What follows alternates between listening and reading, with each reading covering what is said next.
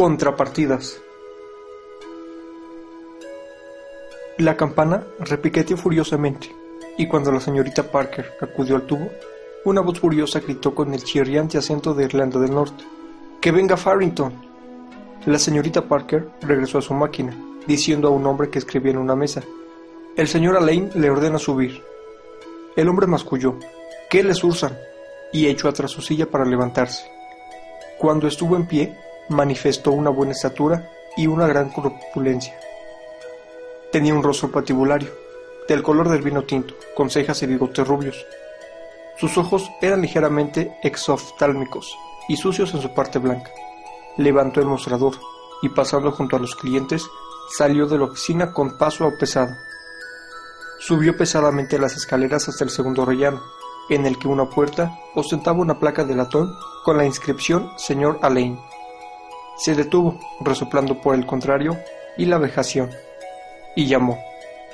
La voz chirriante gritó, ¡Pase! El hombre entró en el despacho del señor Alain. Simultáneamente, el señor Alain, un hombrecito con lentes de montura dorada, en un rostro perfectamente afeitado, levantó la cabeza sobre una pila de documentos. La cabeza era hasta tal punto calva y sonrosada que parecía un gran huevo reposando sobre los papeles. El señor Alain no perdió un momento.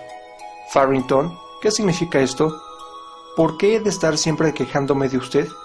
¿Puedo saber por qué no ha hecho usted una copia de ese contrato entre Bowley y Kirwan? Le dije que tenía que estar lista para las cuatro en punto. Pero el señor Shaley dijo que... El señor Shaley dijo...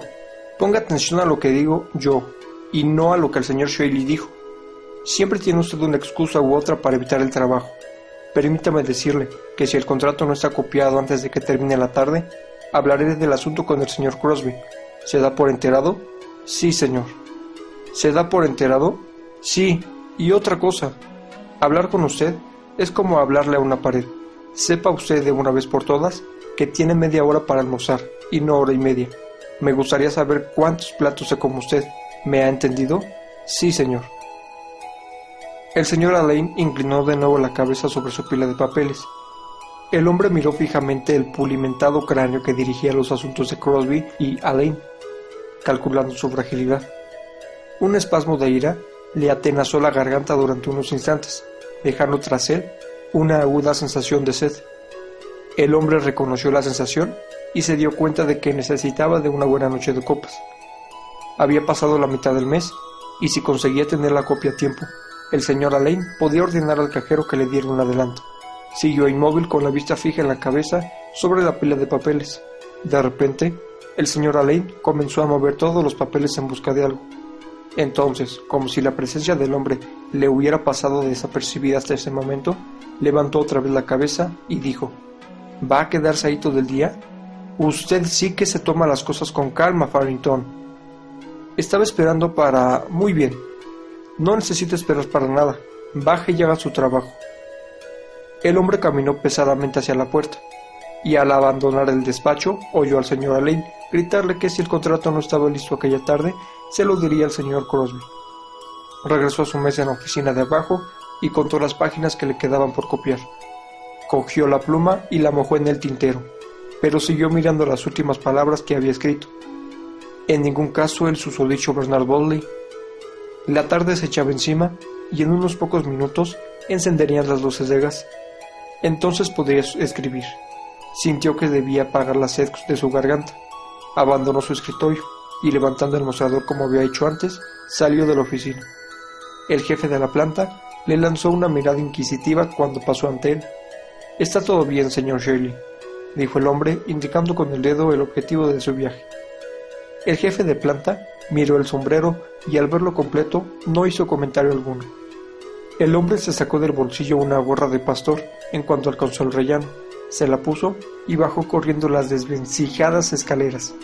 Una vez en la calle, caminó con paso furtivo, pegado a las casas hacia la esquina, y se sumergió de golpe en un portal. Ahora se encontraba a salvo en el oscuro tabuco del establecimiento de O'Neill e invadiendo con su rostro acalorado, del color del vino tinto o de la carne oscura, la ventanita que daba al bar, gritó: Vamos, Pat, sé buen chico y danos un BT. El dependiente le sirvió un vaso de cerveza negra. El hombre se lo bebió de un trago y pidió una alcarabea.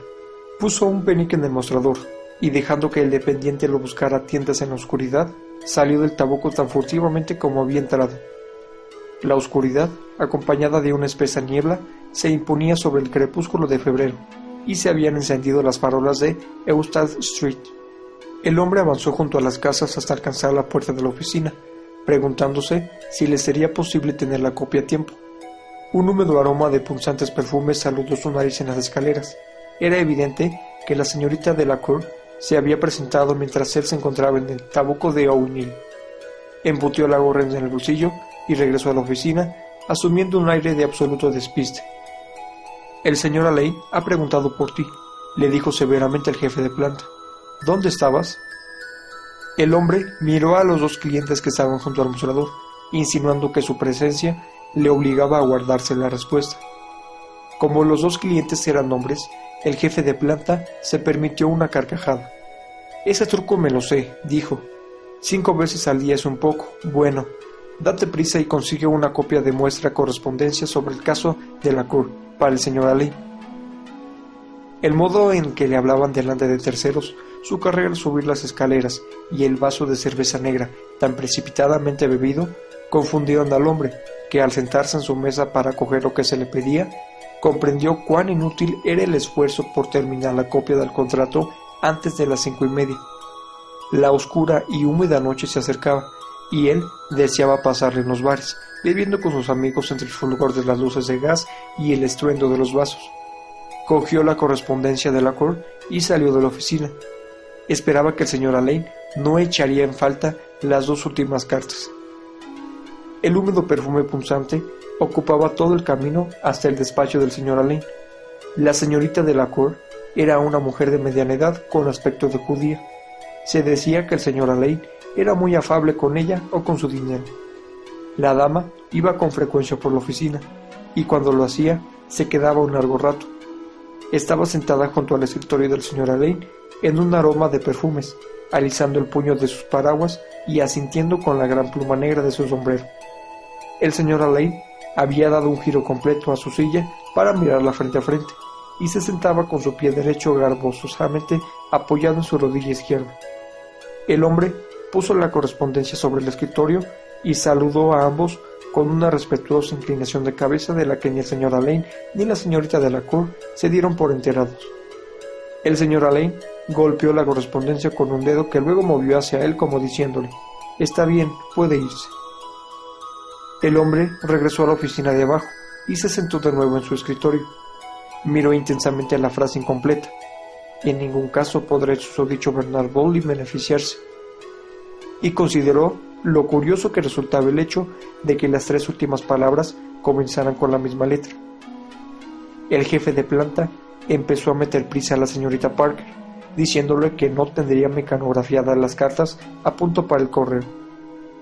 El hombre escuchó el traqueteo de la máquina durante unos pocos minutos y después se puso a terminar su copia, pero no tenía clara la cabeza y su mente se perdía en el fulgor y el parloteo de la taberna.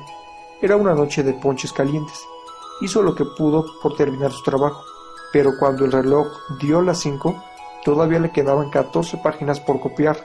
Maldición, no podía acabar a tiempo. Le hubiera gustado maldecir a voces, golpear violentamente con el puño contra algo. Estaba tan enfurecido que escribió Bernard Bernard en lugar de Bernard Burley y tuvo que comenzar otra vez en una página nueva.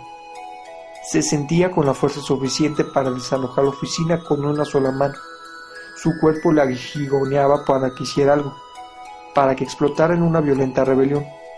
Todas las indignidades de su vida le enfurecieron. ¿Conseguiría que el cajero le facilitara un adelanto sin decir nada a nadie? No. El cajero no tenía un ápice de buena persona. Nada había que hacer con él. Sabía dónde dar con los muchachos, Leonard y Halloran y Fly. El barómetro de su estado emocional señalaba una erupción de violencia. Su imaginación le distrajo tanto que le detuvieron que llamar dos veces antes que respondiera. El señor Alain y la señorita de la Cour se encontraban junto al mostrador, y todos los oficinistas se habían vuelto en expectativa de algo. El hombre se levantó del escritorio. El señor Alain le lanzó una andadada de insultos, diciendo que faltaban dos cartas. El hombre respondió que no sabía nada de ello, que lo copiado era lo que había. La andanada de insultos continuó, tan acerba y violenta que el hombre apenas pudo contenerse de dar con el puño en la cabeza del maniquí que tenía delante. No sé nada de esas otras dos cartas, dijo, del modo más estúpido. Usted no sabe nada. Claro que no sabe nada, dijo el señor Alain. Dígame, añadió tras buscar con la mirada la aprobación de la dama que tenía a su lado. ¿Me toma usted por un imbécil? ¿Cree usted que soy un imbécil de remate? El hombre miró al rostro de la dama, a la pequeña cabeza de huevo y de nuevo a la dama, y casi antes de que fuera consciente de ello, su lengua dio con la ocurrencia oportuna. No creo, señor, que sea esa una cuestión que yo deba plantearme. Los oficinistas se quedaron con la boca abierta. Todo el mundo se quedó pasmado, el autor de la gracia no menos que quienes le rodeaban, y la señorita de la Cour, que era una persona sólida y amable, esbozó una amplia sonrisa. El señor Alain se puso colorado como un clavel y la boca se le crispó con el ansia de un enano agitó el puño ante la cara del hombre hasta que comenzó a vibrar como si fuera el filamento de algún ingenio eléctrico. Rufián impertinente, rufián impertinente, qué poco me va a durar usted, ya lo verá. Pida perdón por su impertinencia o abandone inmediatamente la oficina. Le digo que se marche o que me pida perdón. Se quedó en el portal enfrente de la oficina para ver si el cajero salía solo. Salieron todos los oficinistas y finalmente el cajero acompañado del jefe de planta. No tenía sentido decirle algo con el jefe de planta a su lado. El hombre era consciente de que su posición era bastante mala. Se había visto obligado a ofrecer una abyecta disculpa al señor Alain, pero sabía que la oficina se iba a convertir en un nido de avispas para él. Recordaba el modo en que el señor Alain había expulsado de la oficina al pequeño Pick solo porque necesitaba hacer sitio para su sobrino. Se sentía sediento, poseído de una furia salvaje y vengativa, irritado consigo mismo y con cualquier otro. El señor Alley no le pasaría una, haría de su vida un infierno. Esta vez sí que había metido la pata. ¿Por qué no se habría mordido la lengua? Pero el señor Alain y él nunca se habían llevado bien, comenzado por el día en que le pilló imitando su acento no irlandés para divertir a Higgins y a la señorita Parker. Aquel día comenzó todo. Podía haberle pedido dinero a Higgins, pero Higgins nunca tenía ni para él. Lógico en quien mantiene dos casas.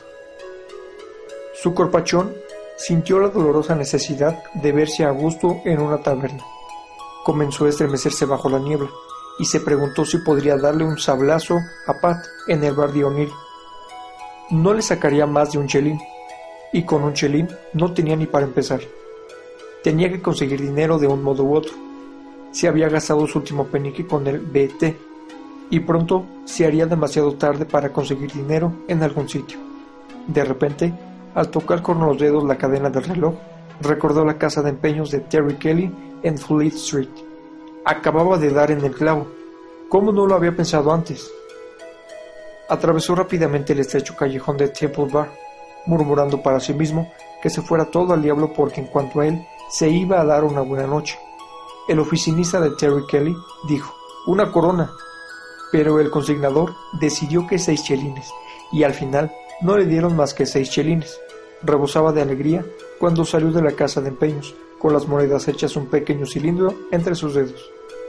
En Westmoreland Street, las aceras estaban llenas de muchachos y muchachas que regresaban del trabajo, y de andrajosos golfillos que voceaban por aquí y por allá las ediciones vespertinas. El hombre pasó a través del gentío, mirando el espectáculo con una orgullosa satisfacción y a las mecanógrafas con un aire dominante. Su cabeza se llenó de los campanillazos del tranvía y del siseo de los troles, y su nariz casi olfateó el humo estortijado del ponche. Según caminaba, se puso a considerar el modo en que contaría a los chicos el incidente. Así que les puse la mirada encima de él y de ella, una mirada fría, ya sabéis.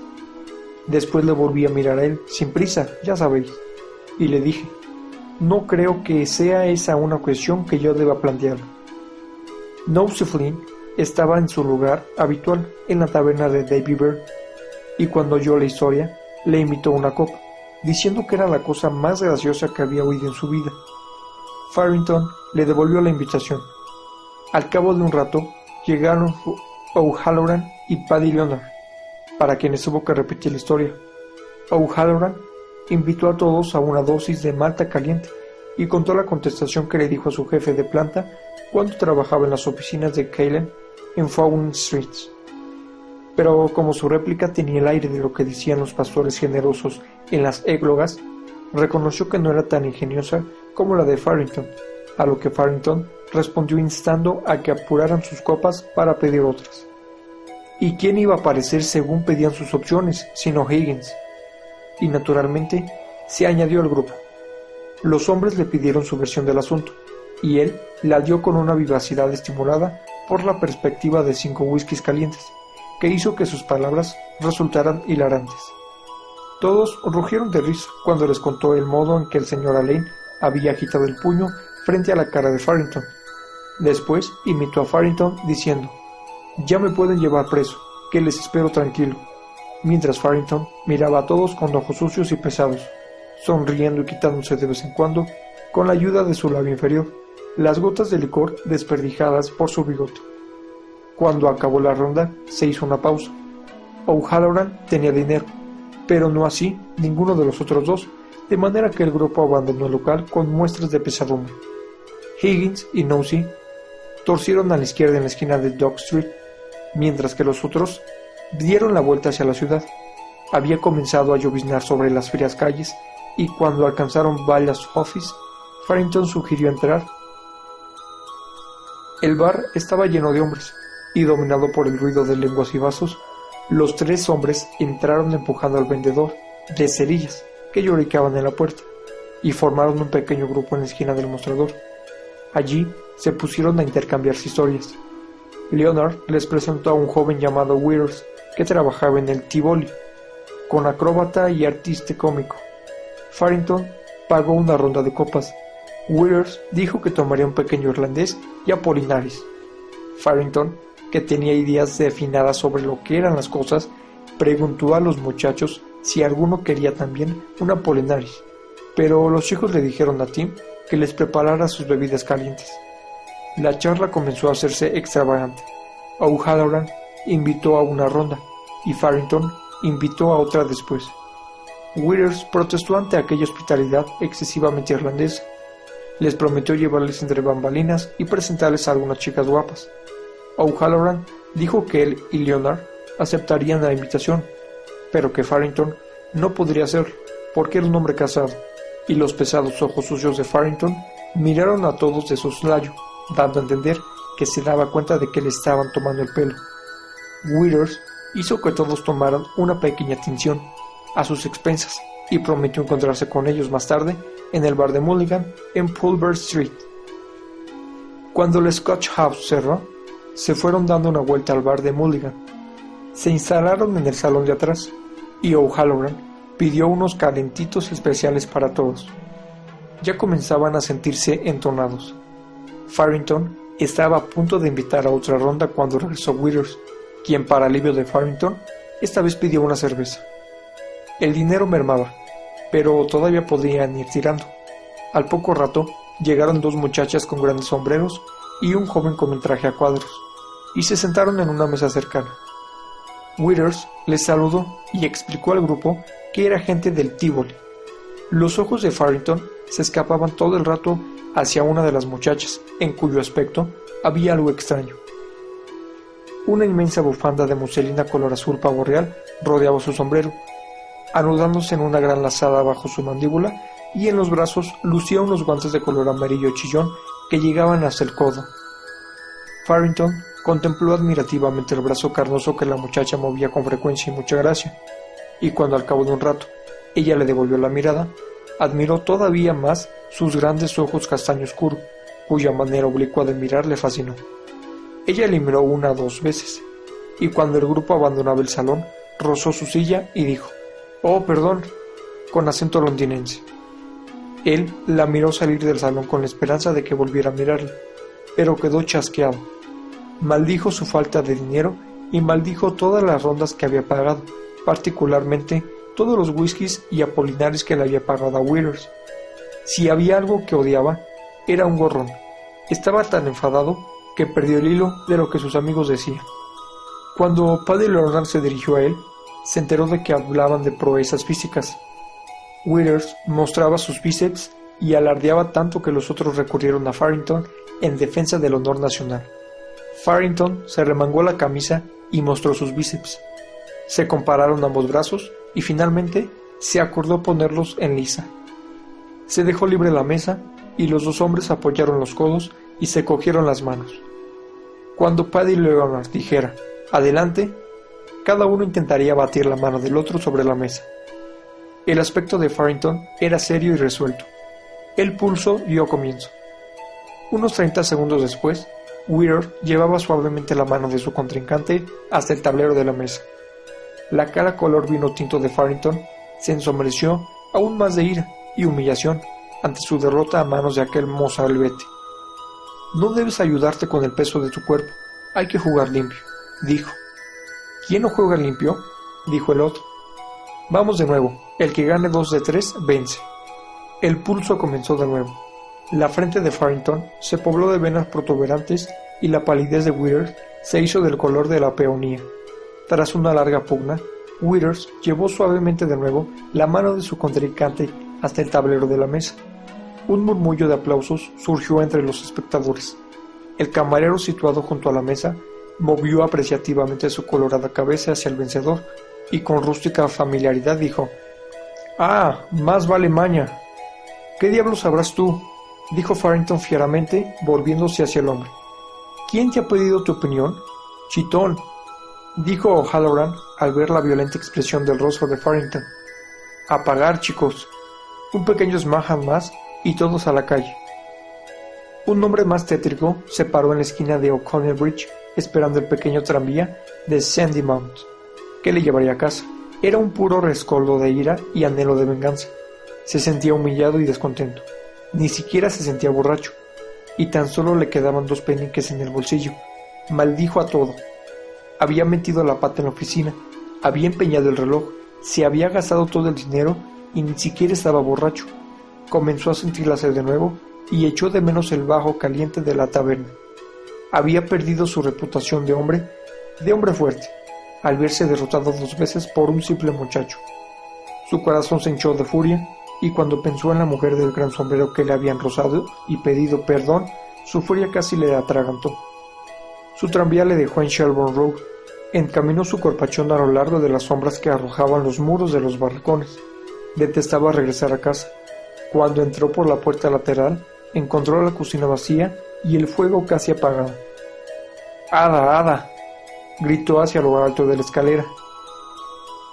Su esposa era una mujer agria diminuta que amedrentaba a su marido cuando estaba sobrio y era amedrentada por él cuando estaba borracho. Tenían cinco hijos. Un chaval bajó corriendo las escaleras. ¿Quién va? dijo el hombre, atisbando en las tinieblas. Yo, papá, ¿Tú quién eres, Charlie? No, papá, Tom. ¿Dónde está tu madre? Ha ido a la capilla. Bien, ¿se acordó de dejar algo de cena para mí? Sí, papá, yo... Enciende la lámpara. ¿Por qué tienes la casa a oscuras? ¿Se han ido a la cama los demás? El hombre se dejó caer en una de las sillas mientras el chaval encendía la lámpara y comenzó a imitar el desafinado acento de su hijo, diciendo casi para sí mismo, a la capilla, a la capilla. Si no es molestia. Una vez encendida la lámpara, dio un puñetazo en la mesa y gritó. ¿Qué tengo para cenar? Voy a preparártelo, papá, dijo el chaval. El hombre se levantó furiosamente de un salto y señaló al fuego. Mira ese fuego. Has dejado que se apagara. Por Dios que te voy a enseñar lo que tienes que hacer. Dio un paso hacia la puerta y sacó el bastón colocado atrás ella. Te voy a enseñar a no dejar que se apague el fuego, dijo, remangándose para dejar libre el brazo. El chaval gritó, ¡Ay, papá! y corrió gimoteando alrededor de la mesa. Pero el hombre le persiguió y le cogió por la ropa. Sin escapatoria alguna, el chaval cayó sobre sus rodillas. Verás cómo no se te apaga la próxima vez, dijo el hombre golpeándole repetidamente con el bastón. Eso es para que aprendas, mozalbete. El chaval gritó de dolor cuando el bastón le hirió el muslo. Juntó las manos en el aire y su voz sonó quebrada por el miedo. No, papá, no me pegues, papá. Yo, yo rezaré un salve por ti. Rezaré un salve por ti. Si no me pegas, rezaré un salve.